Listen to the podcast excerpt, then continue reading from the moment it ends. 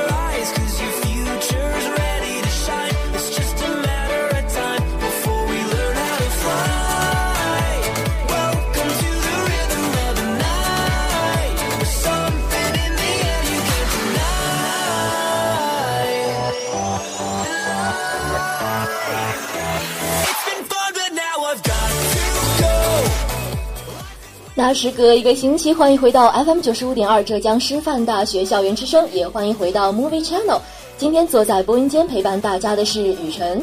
不知道这个五一大家过得怎么样呢？有没有和喜欢的人一起去电影院看一场《北京遇上西雅图之不二情书》呢？那想起来吴秀波和汤唯这对绝佳的荧幕 CP 又来虐待单身狗了。OK，那作为单身狗保护协会的一员，我就不再进行暴击了。言归正传，让我们一起来看一下本期节目的主要内容吧。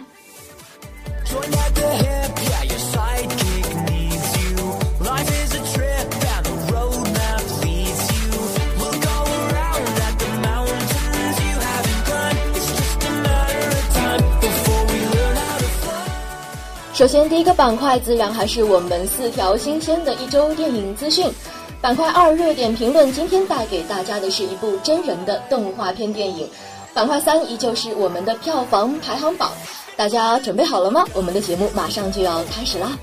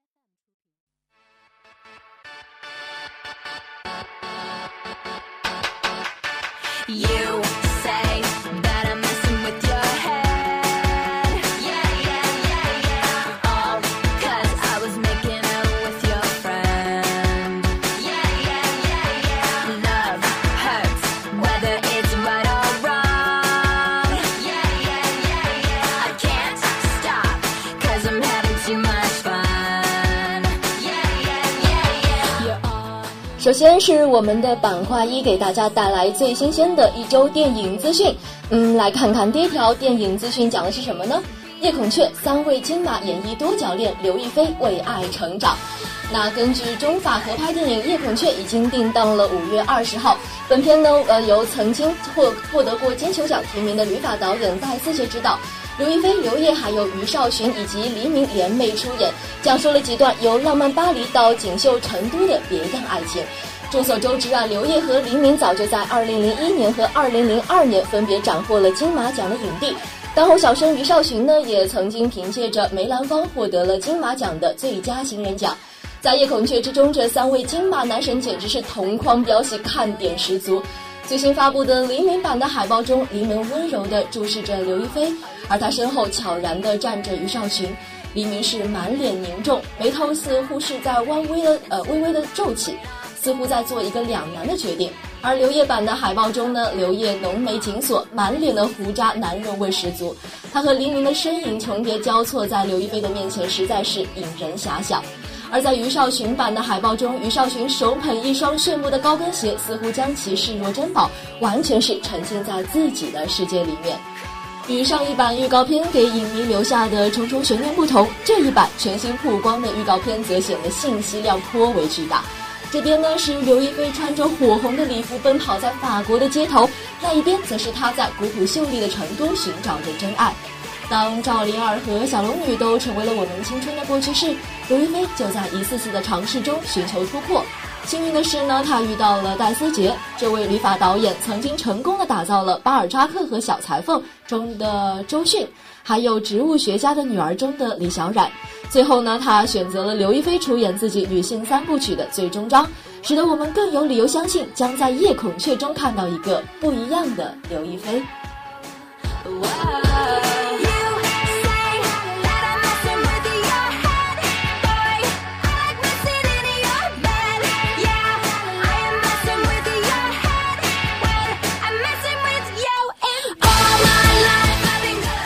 好了，告别了刚才我们的两位金马男神和我们的女神之后，让我们把视线转移到一海之隔的韩国。韩国灾难片《釜山行》首部剧照入围戛纳午夜展映单元。韩国暑期档灾难大片《釜山行》今日是首部了一组剧照。那《釜山行》的投资发行公司 New 则为纪念影片入围第六十九届戛纳电影节午夜展映单元呢，于二十八号发布了一组展现灾难中人物群像的剧照。由孔佑饰演的基金经理西雨，还有由郑有美和马东锡饰演的一对恩爱夫妻，以及几个高呃高中棒球队员们所乘坐的一列开往釜山的高铁上，因为一种不明病毒的扩散而拉响了警报。此次曝光的剧照呢，展现了在列车车厢内的各种惨状，以及人们为了活命展开的拼死自救。《釜山行》是凭借《侏罗之王》和《伪善者》的独立动画导演严相浩执导的首部真人电影。该片呢，讲述了一列开往釜山站的 KTX 列车遭到了丧尸的袭击，列车上的人们为了活下来，与丧尸以及不明的病毒展开拼死较量的故事。其实这是韩国首部丧尸题材灾难电影啊！影片投资了一百亿的韩币打造。据悉呢，该片将于五月十三号晚在戛纳亮相，并将于暑期档在韩国上映。啊，这里雨辰觉得，如果有是对丧尸还有惊悚的元素感兴趣的朋友们，可以去一饱眼福啦。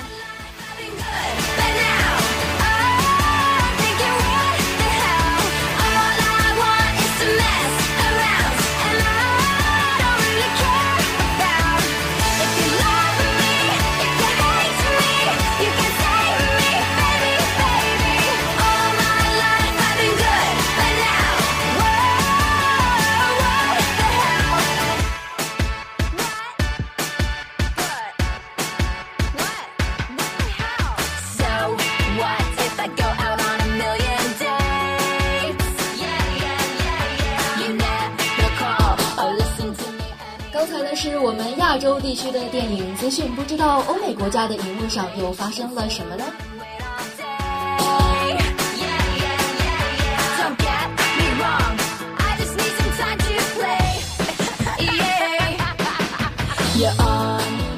第三条资讯：九保与二弦情接身世之谜，奇幻生物登场。由莱卡生物制作作品的动画新作《九保与二弦情》今日是曝光了最新的海报与预告。影片呢是由盒子怪制作人塔拉维斯科奈特执导，查理兹塞隆、马修麦康纳还有鲁尼马拉等一些大咖为影片是倾情的献声。其预告中呢，赛隆配音的猴子向主人公九保讲述了他的身世。为了保护他自己，九保他必须寻找到他父亲留下的盔甲。一路上，九保遇到了马修麦康纳配音的甲壳虫，还有鲁尼马拉配音的邪恶双胞胎刺客，当然还有许许多多、许许多多具有东方特色的奇幻生物。而九保呢，用乐器来控制纸的能力也是在不断的增强。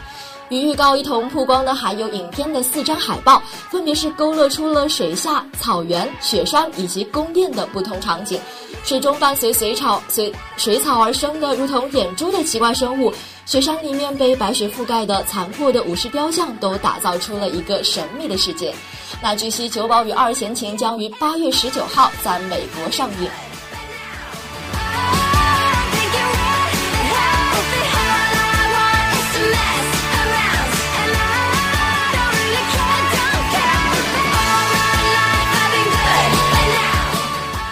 四条资讯：郁金香狂热首部预告，维坎德和大憨憨上演婚外激恋。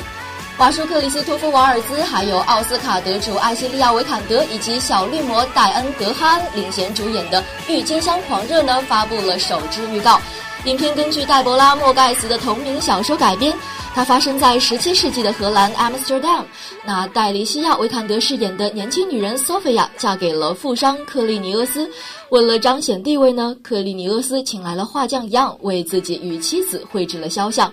年龄相仿的 Sophia 与一样也因此情愫暗生，而彼时呢，正是荷兰郁金香热的发端之时，一株郁金香的价钱就相当于普通人一年收入的十倍之多。当然，这对恋人也是投身了这这一潮热郁金香热。倾注了所有只能够呃只求能够去赚够私奔的钱。该支两分多钟的预告片呢，基本上勾勒出了影片的故事主线。影片整体的用光以及布景也是颇有荷兰画派的神韵。维坎德与戴韩寒的激情画面更是美不胜收。常演反派的瓦叔对于暴发户的形象的拿捏同样是恰到好处。《郁金香狂热》已经定档七月十五号在北美上映了。除主演外呢，影片还云集了众多的实力派演员，像呃杰克·奥康奈尔，还有卡拉·迪瓦伊和丽黛·格兰杰在影片中都有出演。当然，朱迪·丹奇等老戏骨也会倾情加盟。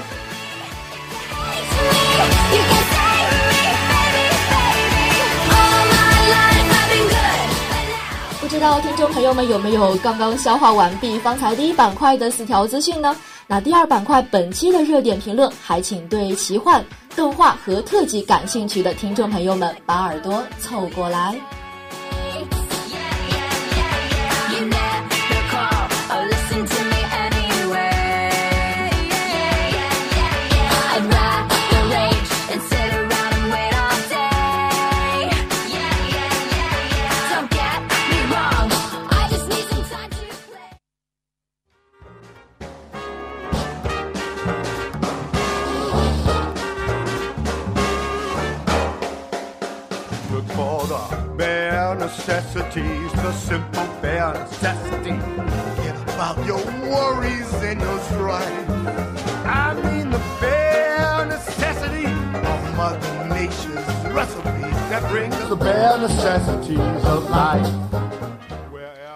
第二板块给大家带来的这部电影英文名叫做《The Jungle Book》。大家也是能够猜到了，这部电影叫做《奇幻森林》。那给这部电影下一句简单的定义就是：“从黎明雨下的人间群像。”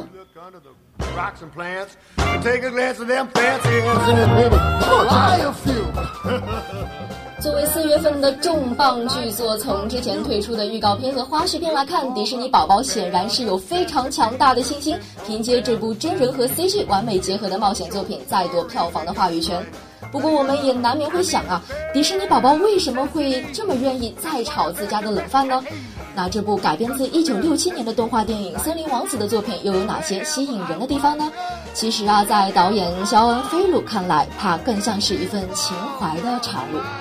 导演说到，《森林王子》陪伴了他的成长，当决定重拍它的时候，他需要一个非常明确的理由。而这个理由就是用最最尖端的电脑特效，把真人表演与 CG 动物无缝的结合，恐惧、危险、搞笑，当然还有不可或缺的感动。导演想要通过这一部电影为观众传达这一系列的情感体验，所以说这是一部技术与情怀并重的电影。事实上呢，当看完这部片子从电影院走出来以后，你就会觉得啊，心里面有一种非常放松的愉悦感。当然，这是一种这是一种非常满足也是非常微妙的观影体验。你明知道这是一部故事简单甚至有一点点偏向于低龄化的电影但是它却能够被那些以假乱真的 cg 技术所折服。当然呢也能够认同电影里面所要传达的那些思想就像早些年那部纳尼亚传奇一样而这一些恰恰都是迪士尼宝宝最最擅长的东西简单纯粹美好和动人。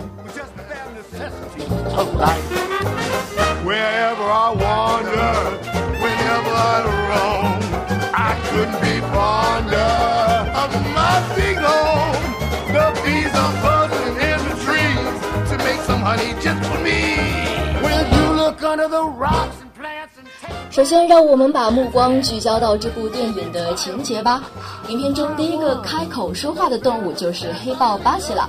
英国老演员本金斯利的独特声线呢，塑造了这个不知疲倦、谆谆教诲的导师形象。接下来，小狼群的小家伙们，还有入夜温柔的母狼，还有严厉的头狼，都令观众瞬间融入到了这个大森林的小社会里面。而长辈的唠唠叨叨和狼孩毛克利的话痨，则为影片展开了一段如同每个人童年一般都曾经经历过的故事。铭记丛林的法则，以狼群的信条为荣，这是个体与环境共生的规律，当然也是个体之间共存的相处之道。这是地球上群居的动物们都赖以生存的基石。啊，无论是自居高等动物的人类，当然还有其他。这里影片的丛林环境和氛围都充满了令人敬畏的庄重感，而我们每个人都曾经是和毛克利一样与众不同的小屁孩儿，对于团体有着非常强烈的渴望融入的感情。放在电影中呢，小到狼群的部落，大到森林的环境，毛克利在丛林中长大，生活在狼群里面，他不希望离开，更不想回到人类的村落。这样的归属感是再再自然不过的情感了。他努力的做一只狼，为了得到认可，极力的想去融入大家族里面。可惜他终归是个人类的小男孩。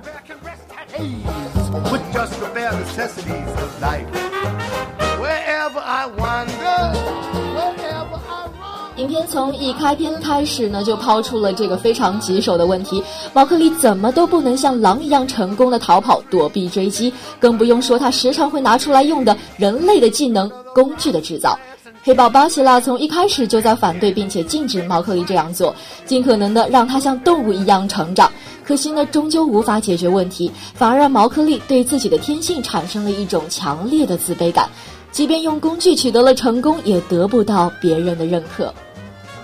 而转机来自于棕熊巴鲁的出现，这位慵懒的工作伙伴鼓励毛克利的一切行为，并且视他为荣。当他和黑豹见证了毛克利的工具可以拯救更多的，甚至是更强大的生命的时候呢？他们的内心都被深深的震撼了，从此转变了对毛克利能力的认知。我想这是一个非常有意思的相互作用的一个过程，放在当今的家庭里面也是非常适用的。嗯，这应该是儿童文学的魅力所在了。黑豹巴西拉在决斗之前叮嘱毛克利像人类一样战斗，这也是影片中分量最重最重的一句话，是一份认可。毛克利也因此变得自信，放开了手脚，和自己的恐惧一决高下。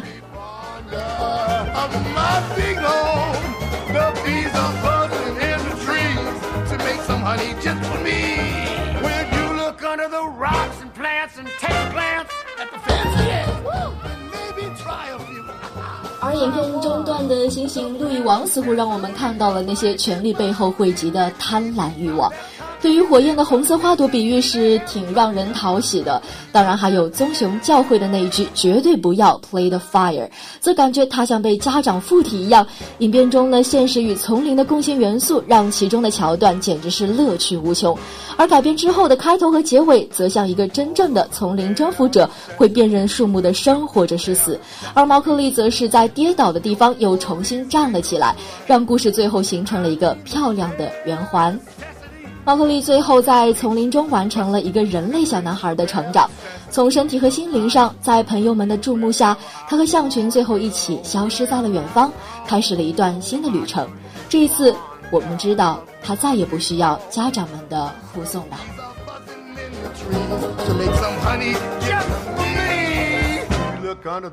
Rocks and plants and take a glance at them fancy hands and baby, buy a few. the bare necessities of life will come to you. Looking for the bare necessities, the simple bare necessities.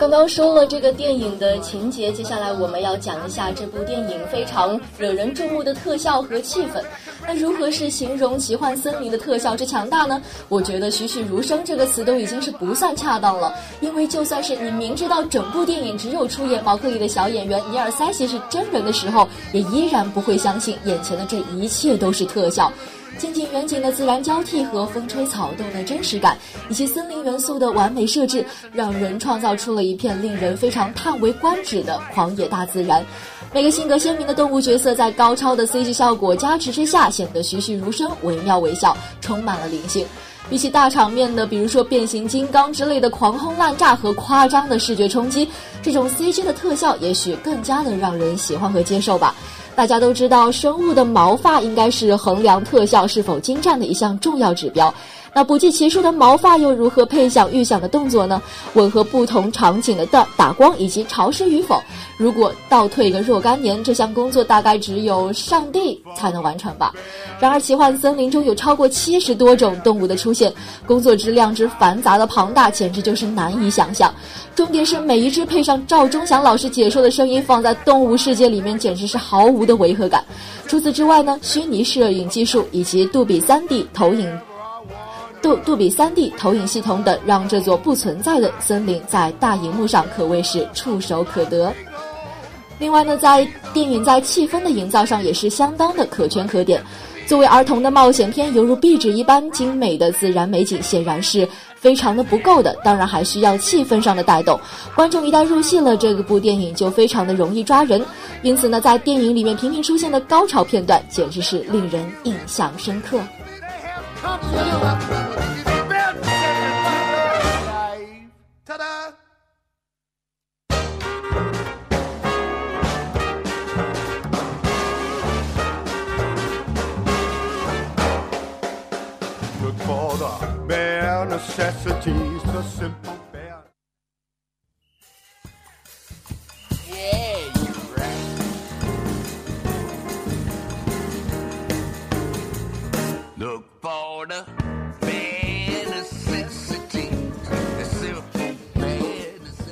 刚刚说完了这部电影的硬件，我们再将目光聚焦到在电影背后默默辛苦配音的演员们吧。作为全片唯一一个真人的演员，基本上没有什么表演经验，却从众多的孩子中脱颖而出的尼尔·塞西奉献了十分精彩的表演。毛克利这名小演员的表现可谓是称得上是非常的出色。当时在全球海选千里挑一的选角的程序，在现在看来就完全就不是一种噱头了，而是有力的保证了整个演出的完整性和出彩的程度。在电影里面的尼尔带着小孩子特有的好奇和天真，还有一股初生牛犊不怕虎的勇敢，深入森林里面探索，富有感染力的表演让人眼前一亮。这是一种灵气与专业的平衡。我想他是既演出了森林小王子的精髓。狂野、好奇、勇敢和担当，又把成长过程和心理的转变非常流畅地表现了出来，没有简单的从小孩子到大人的夸张的跳跃。所以说到电影的后面，小毛克利站在虎王谢里可汗面前，掷地有声地证明自己：“我是毛克利，森林就是我的家。”那个时候，观众应该没有无不动容的吧？这种激情和感染力，真是观影时的一大惊喜。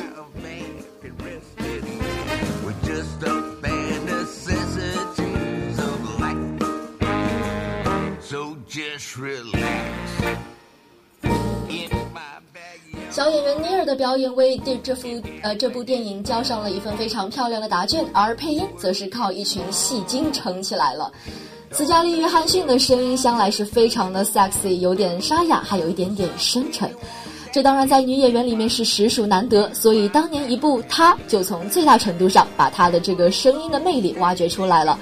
这次呢，斯嘉丽是给巨蟒卡奥配音，女神的性感声音搭配着惊悚的蟒蛇，声调里面除却慵懒，又带有一丝丝的诱惑，无疑说是在性感中平添了几分神秘。在斯嘉丽呃三言两语就把一条狡猾而心怀鬼胎的大心怀鬼胎的大蟒蛇刻画的是如此的到位，这也算是未见其人只闻其声的极高境界了吧。当然，除了巨蟒的配音是一大特色以外，其他人也是真心的不赖。像老戏骨金斯利的黑豹是浑厚有底气，给人以非常强大的安全感；而艾尔巴的老虎则是充满了敌意和挑衅，反派的气质是一览无遗。尼有奥配的白狼非常的善良和温和，充满了母性的温情。当然，还有比尔莫瑞，呃配的棕熊是非常的幽默搞笑、憨厚老实。演员们身临其其境，身乐在其中的配音是非常的专业和投入的，实在是耳朵党和声控们的非常好的福利啦。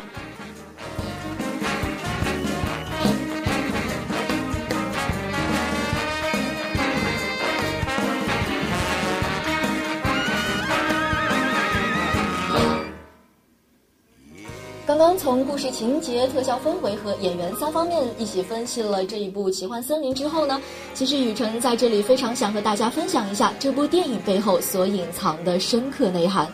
啊，刚刚我们有讲到，这部看似童真的电影，其实为大家讲述着深刻的生存法则。自然中最本真也是最无情的物竞天择，一个最原始的森林，却可以从那一些动物的身上发现人间万象的影子。那归根结底呢，还是人性的真实表露。就像那个狼孩在暴雨中抱着白狼哭泣的画面，因为他激起了太多太多的共鸣，所以说在场的观众都纷纷的潸然泪下了。但是呢，一个个读者里面有一个个哈姆雷特。具体这片森林到底有多奇幻，还是在于大家怎么看了。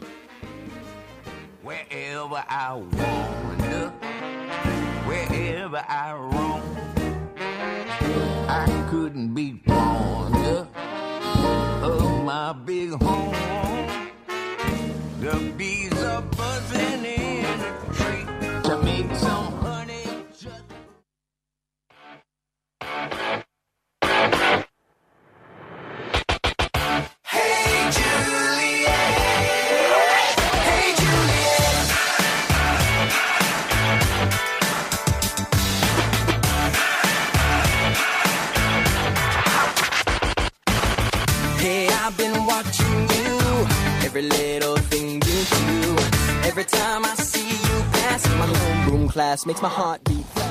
最后呢，我们的 Movie Channel 锁定了中国内地周票的排行榜。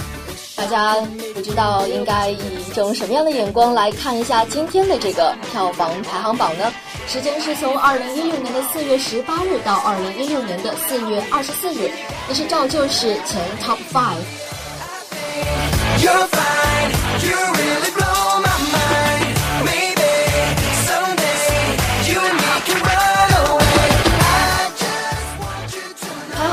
的是《我的新野蛮女友》，本周票房是两千四百万元，累计票房两千四百万元。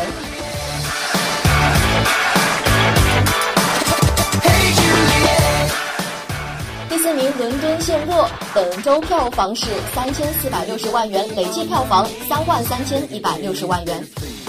Best DJ on the radio, 第三的是《猎神冬日之战》，本周票房是六千九百万元，累计票房也是六千九百万元。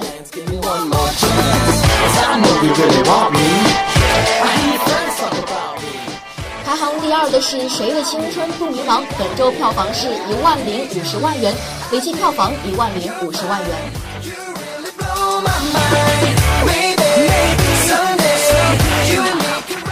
当然，我们今天的 Top One 就是我们刚刚第二个板块给大家讲到的《奇幻森林》，本周票房是三万两千六百万元，累计票房六万四千六百万元。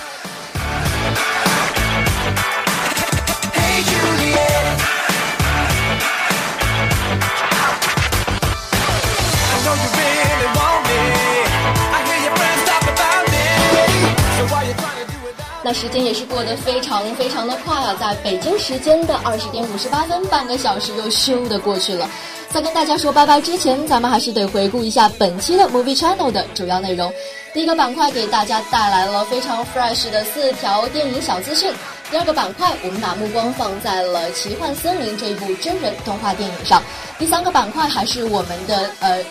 内地的一个电影的呃票房排行榜，不知道大家有没有呃彻底的消化这些内容呢 Just want you to know I wanna be your Romeo.？OK，那这期节目就到此结束了。我是在今天播音间里的雨辰，我们下期再见，拜拜。